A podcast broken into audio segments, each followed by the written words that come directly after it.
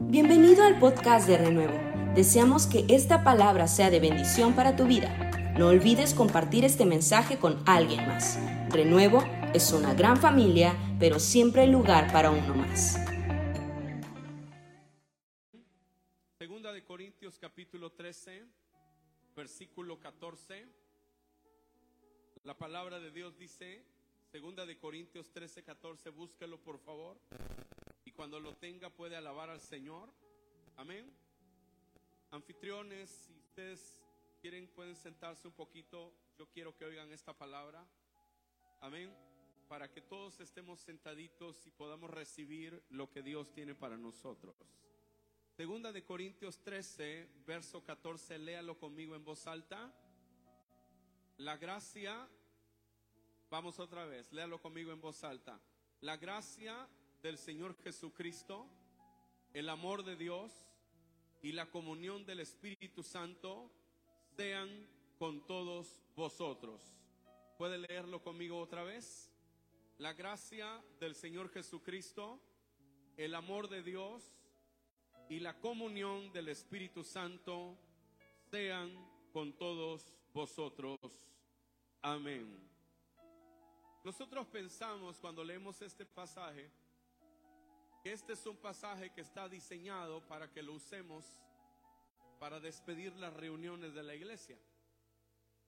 Es una despedida del apóstol Pablo a la iglesia de Corinto, pero tradicionalmente lo usamos para despedir nuestras reuniones. Y no es que esté mal, pero es un pasaje que expresa, más que una fórmula de despedida, expresa el deseo del corazón de Dios para nosotros. Dios desea que tú y yo disfrutemos de la gracia de Cristo. Diga conmigo, la gracia de Cristo. Dios desea que nosotros disfrutemos del amor de Dios. Diga conmigo, el amor de Dios. Y Dios desea que nosotros disfrutemos de la comunión con el Espíritu Santo. Estas tres cosas son importantes en la mente de Dios para nosotros. Diseñó a la iglesia para que la iglesia pudiese experimentar la gracia de Cristo, el amor de Dios y la comunión del Espíritu Santo. No son las palabras simplemente de una despedida del apóstol Pablo, sino expresa el deseo del corazón de Dios para nosotros.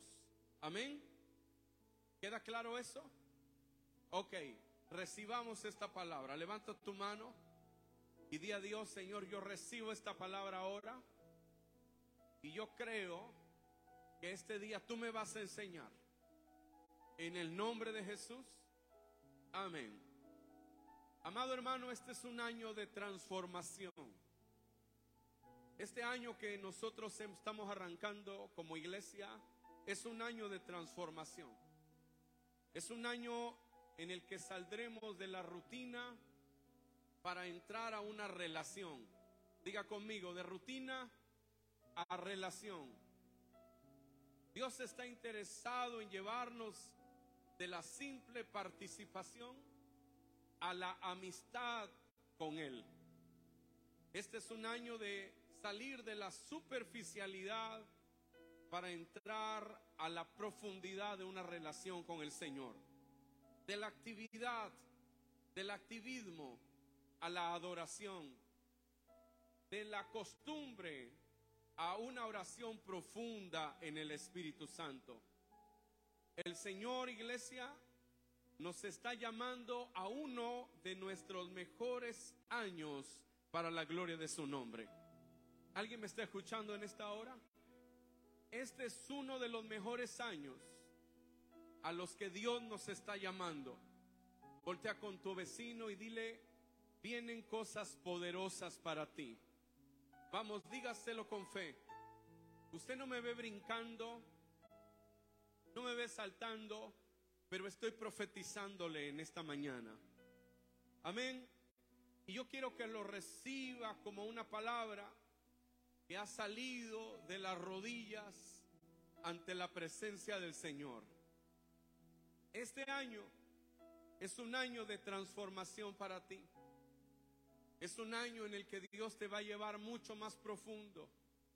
Te va a sacar de la orilla y te va a llevar a la profundidad de su presencia. Este es un año en el que Dios te va a sacar del el mero activismo para tener una relación cercana con Él.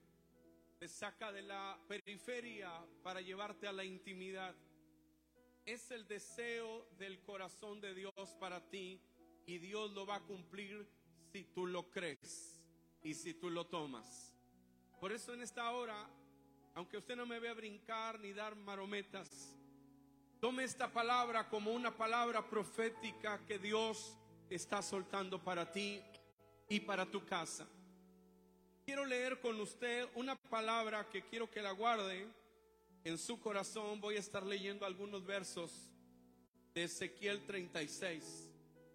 Voy a leer el verso 3 y el 4 y luego el verso 8 y 12, luego el 19, luego el 21 y luego el 24 en adelante. Ezequiel, todos están en Ezequiel 36. Pero escúchenme con atención, por favor.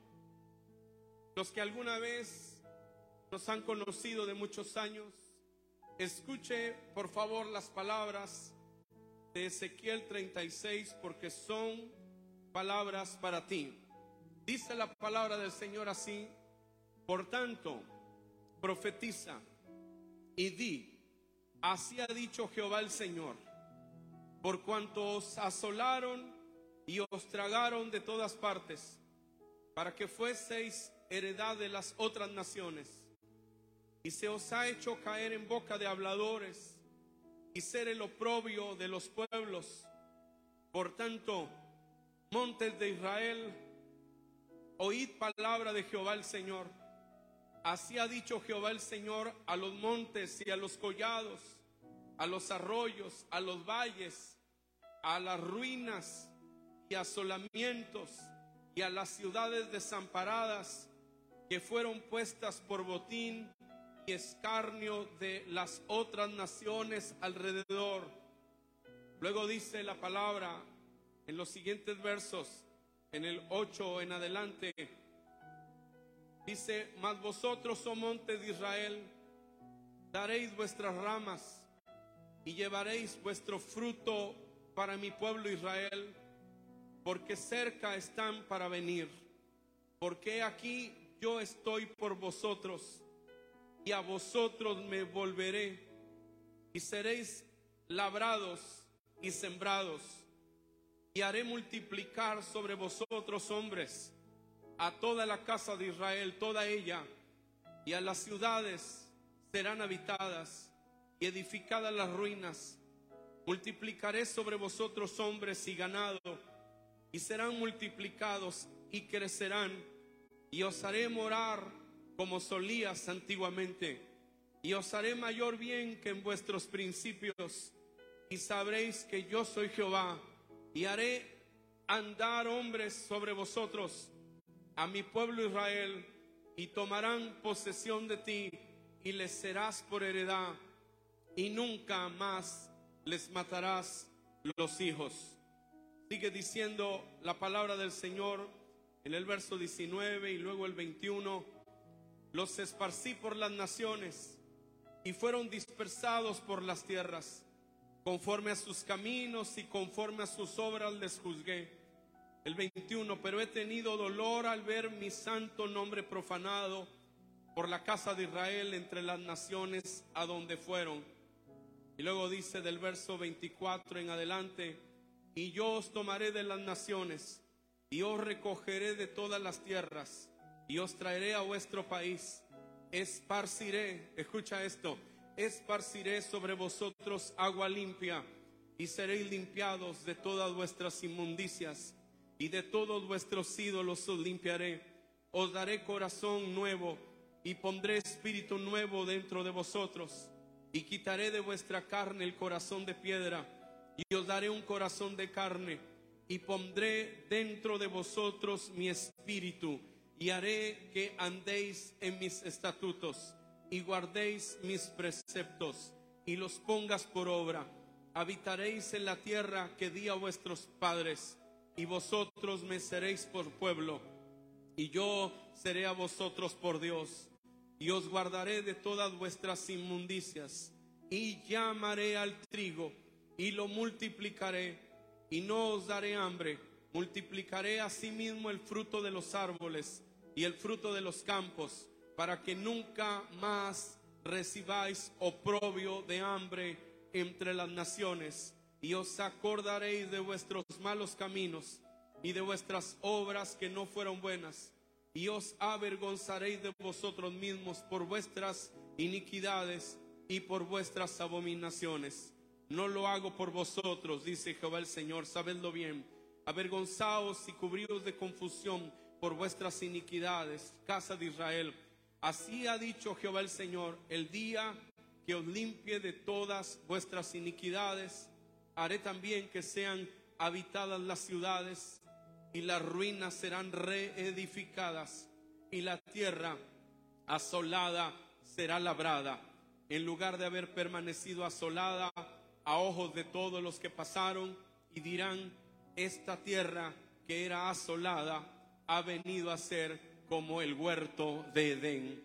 Y estas ciudades que eran desiertas y asoladas y arruinadas están fortificadas y habitadas. Y las naciones que queden en vuestros alrededores sabrán que yo reedifiqué lo que estaba derribado y planté lo que estaba desolado.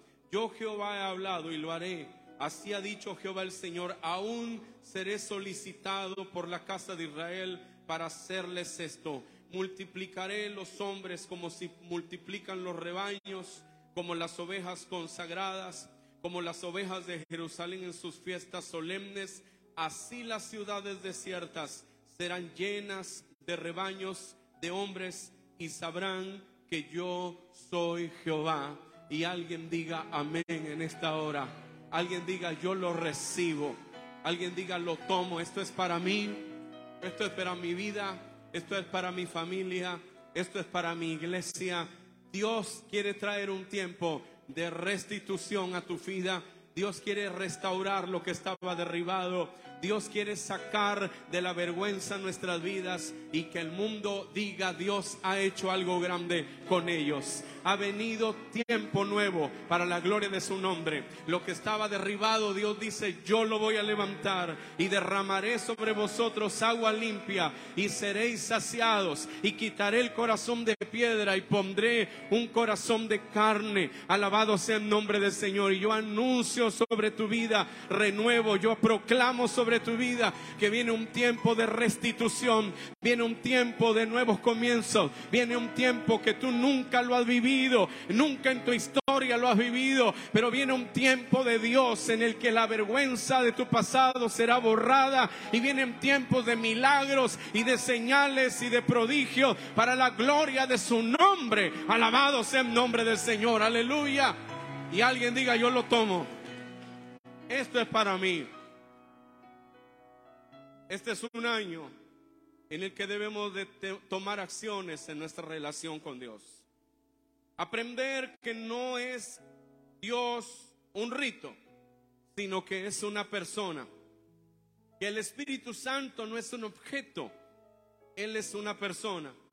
Cuando hablamos en teología sobre el Espíritu Santo, nosotros decimos que Él es una persona. Porque las personas tienen características únicas que no poseen los animales ni poseen los objetos. Las personas, solamente las personas pueden hablar. Las personas pueden dar testimonio. Las personas pueden enseñar.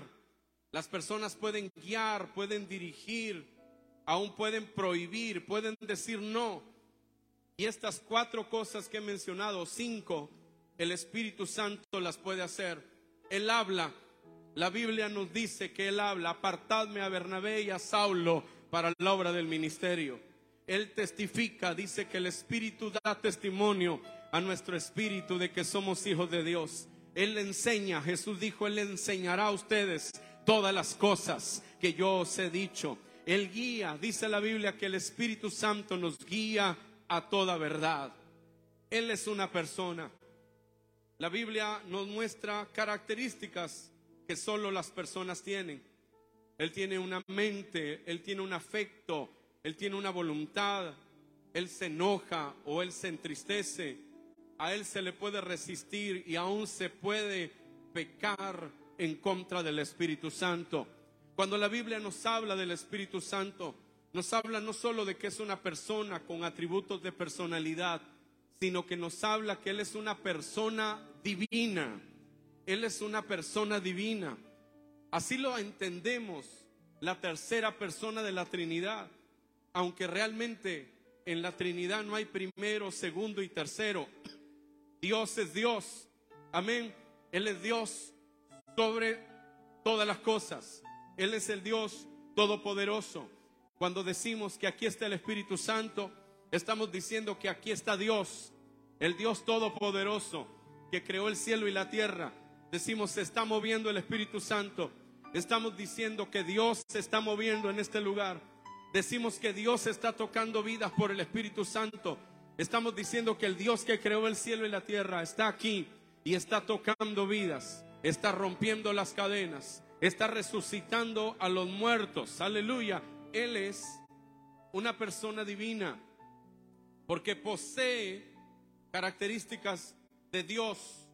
Hebreos dice que Él es el Espíritu eterno. La escritura dice en Génesis, en el principio creó Dios los cielos y la tierra y Dios dijo, hagamos al hombre a nuestra imagen y semejanza.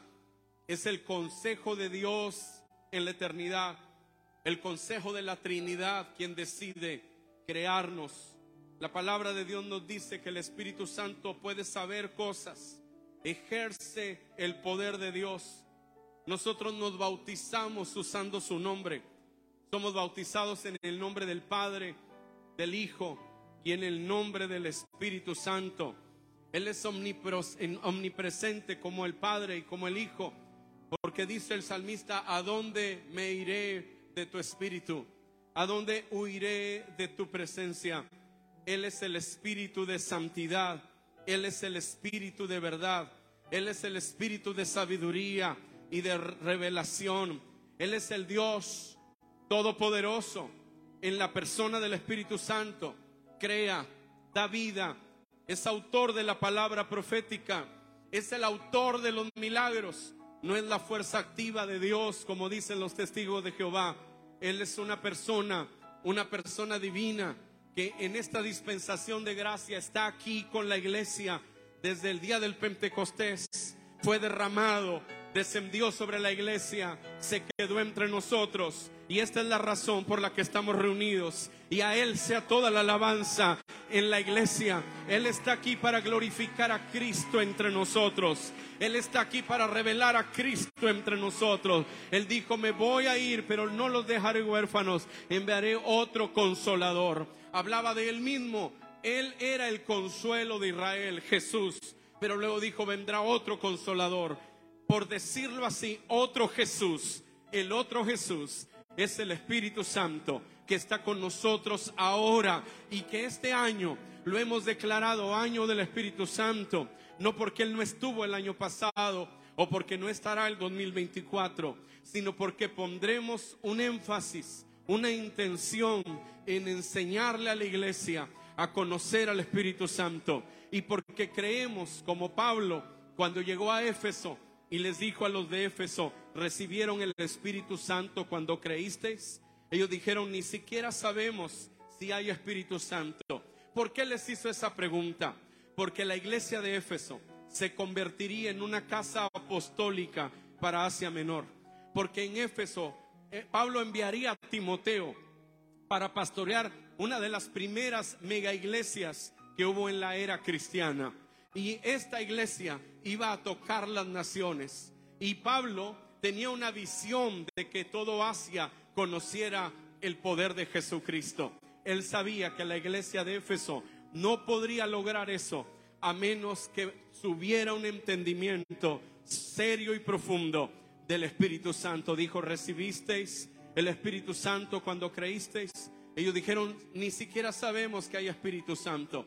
Dijo entonces, ¿en qué bautismo fueron bautizados? Bueno, en el bautismo de Juan. Pablo dice, Juan los bautizó a ustedes en agua para arrepentimiento. Y entonces les empezó a hablar del Espíritu Santo. Y cuando terminó de hablarles del Espíritu Santo, puso sus manos sobre ellos y dice la Biblia que fueron llenos del Espíritu Santo y comenzaron a hablar en otras lenguas y empezaron a profetizar. Y yo creo que este año Dios quiere que tu lenguaje pueda ser tocado por el poder del Espíritu Santo y que tus palabras sean las de un profeta que en vez de angustiarse por el dolor, empieza a profetizarle a las circunstancias aquello que viene de Dios para su vida. El poder del Espíritu Santo nos lleva a nosotros de la angustia a la victoria, de las incertidumbres del alma humana a la certeza del respaldo y la aprobación de Dios. Es el Espíritu Santo el que te recuerda que tú eres hijo de Dios y si hijo eres heredero y que los cielos están abiertos sobre ti y que por esa sangre tienes acceso al lugar santísimo. Él está aquí en esta mañana, pero Él quiere este año llevarnos más profundo. Yo necesito al Espíritu Santo, pero no como un objeto, no como un fuego que traigo para calentarme o una, una antorcha que traigo para alumbrarme. Cuando vemos al Espíritu Santo como lluvia, como viento, como fuego, como aceite, lo vemos como un objeto y no es un objeto, es una persona. Una persona en la que yo debo de intimar. Diga conmigo, para Dios, relación es importante. Yo he estado hablando sobre relación hace ya algunos meses y he dado dos o tres mensajes donde digo que relación es importante. ¿Se acuerda de eso? Espero que alguien se acuerde de ese mensaje. Ahora que estaba en Texas, en una noche se acercó conmigo una hermana. Dijo, hermano, hace tiempo usted predicó en esta iglesia sobre que relación es importante para Dios. Mi padre me engendró, pero nunca tuve relación con él.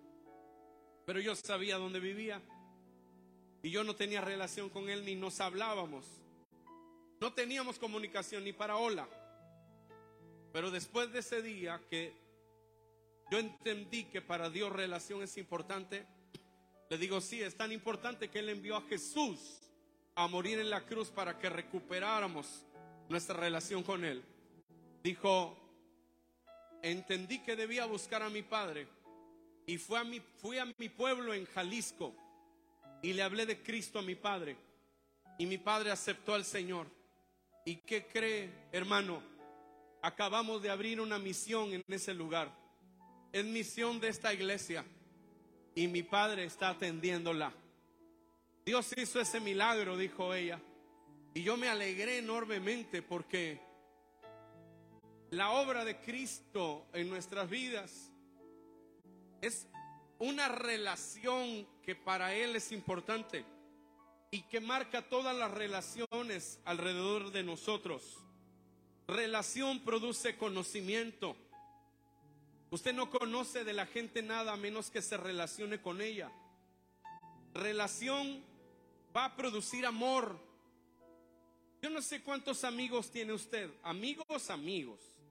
No amigos de parranda, no amigos porque fueron en el mismo salón de clases. O amigos porque están en el mismo lugar trabajando. Amigos, amigos. De esos amigos que si tú tuvieras una crisis hoy darían todo por ti. Jesús dijo, ya no les llamaré a ustedes siervos, les llamaré amigos, porque el siervo no sabe lo que hace su Señor.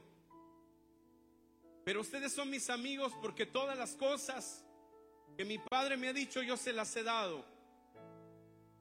Varias cosas en esta verdad. Número uno, los amigos no son algo accidental. El Señor dijo, yo ya no los llamaré siervos, los llamaré amigos. Y luego dijo, y ustedes no me escogieron a mí, yo los escogí a ustedes. Cuando tú quieres tener amigos, tú tienes que tomar una decisión con respecto a los que te rodean. Antes de que cambie tu vida, tiene que cambiar los que te rodean. Voltea con tu vecino y dile, antes de que cambie tu vida, tienen que cambiar los que te rodean. Los amigos no es porque tú eres americanista y ellos también. Ese es el nivel de relación más baja que puede haber. La relación por afinidad. Las relaciones que duran se construyen. No existen relaciones accidentales. Las relaciones que duran se construyen. Algunos, a la luz de estos principios, tenemos que admitir que hemos estado metidos en una cueva en la que no queremos amigos, no queremos personas a nuestro alrededor. Y le digo algo con honestidad, la amistad es un nivel de amor. Así como el eros es el amor de la pareja, el filos es el amor de los amigos. Tener amigos es una expresión de tu calidad humana, de la forma en la que tú has aprendido a amar, aunque te fallen, porque los amigos fallan. Hay amigos que dan todo por ti, pero hay amigos que fallan.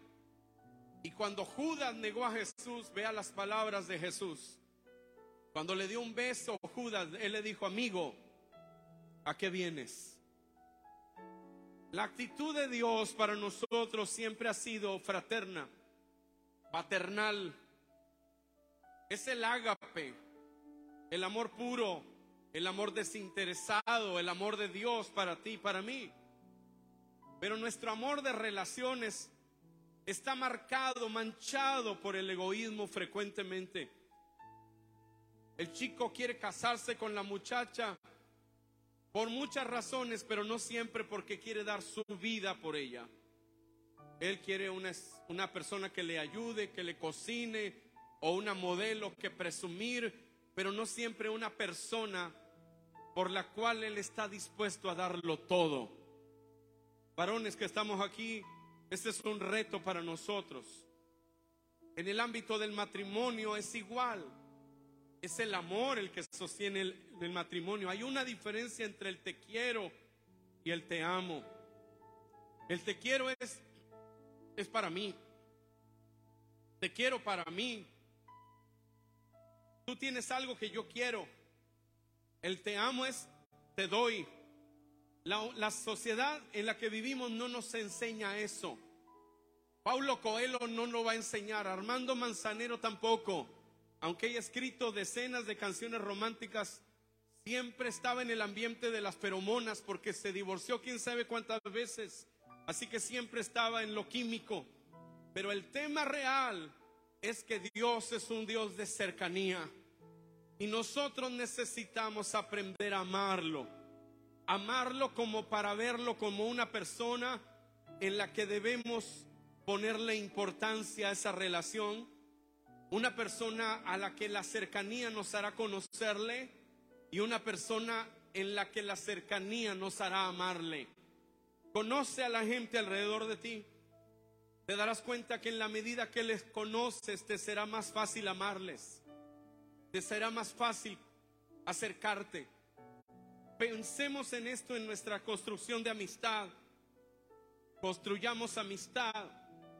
Construyamos familia y cuando todos los integrantes de una familia están construyendo una familia y son honestos y son transparentes y en esa familia no se dicen mentiras como una regla, tú te vas a dar cuenta que es más fácil amar a cada integrante de la familia. La relación con el Espíritu Santo es una relación de alto nivel en la que en la medida que tú eres transparente y eres honesto y somos genuinos, vamos construyendo una relación en la que el amor domina, el amor gobierna.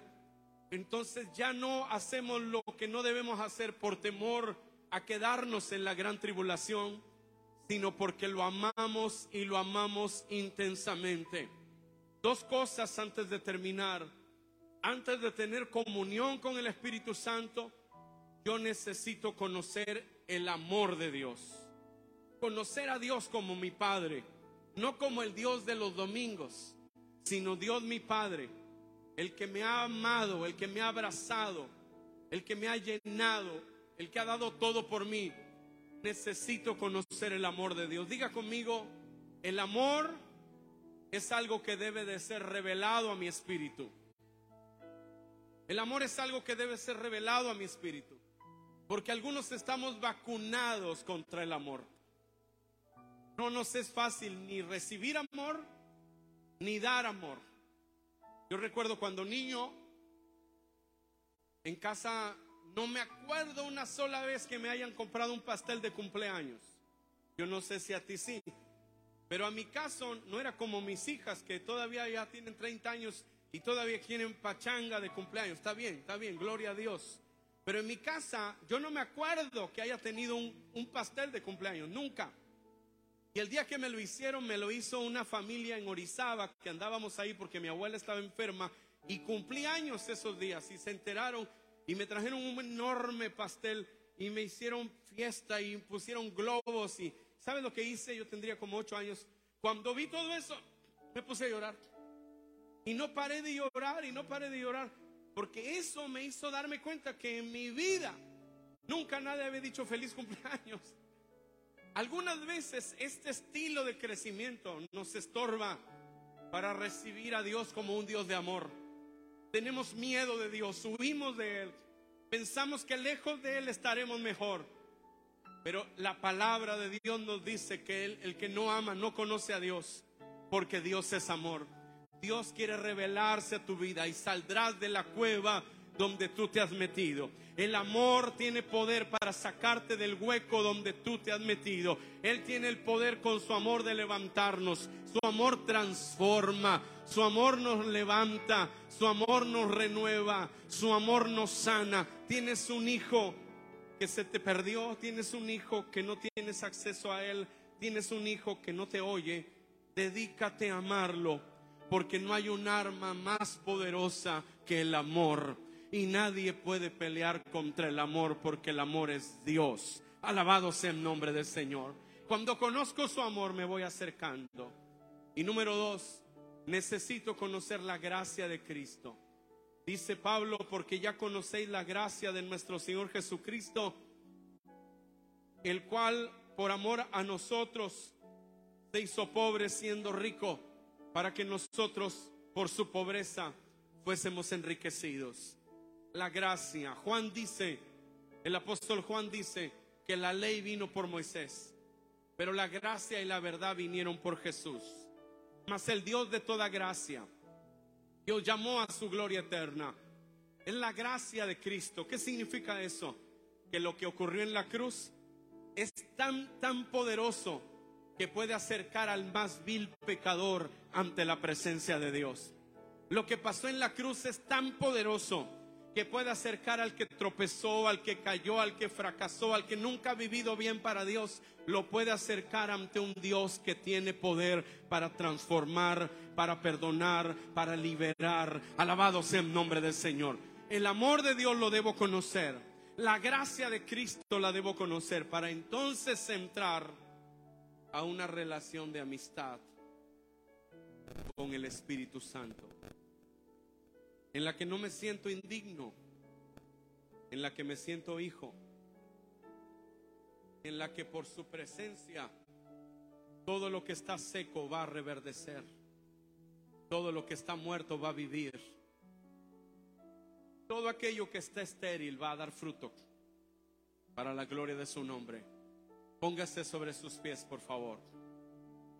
Ese es el deseo del corazón del Padre para usted para mí este año. Y vamos a ir por eso. Y vamos a tomarlo. Y vamos a decirle a Dios, yo quiero eso en mi vida. Quiero conocerte, Espíritu Santo, porque Él quiere que tú le conozcas. Gracias por quedarte con nosotros hasta el final de este mensaje. Te esperamos en nuestro próximo podcast. Renuevo es una gran familia, pero siempre hay lugar para uno más. Bendiciones.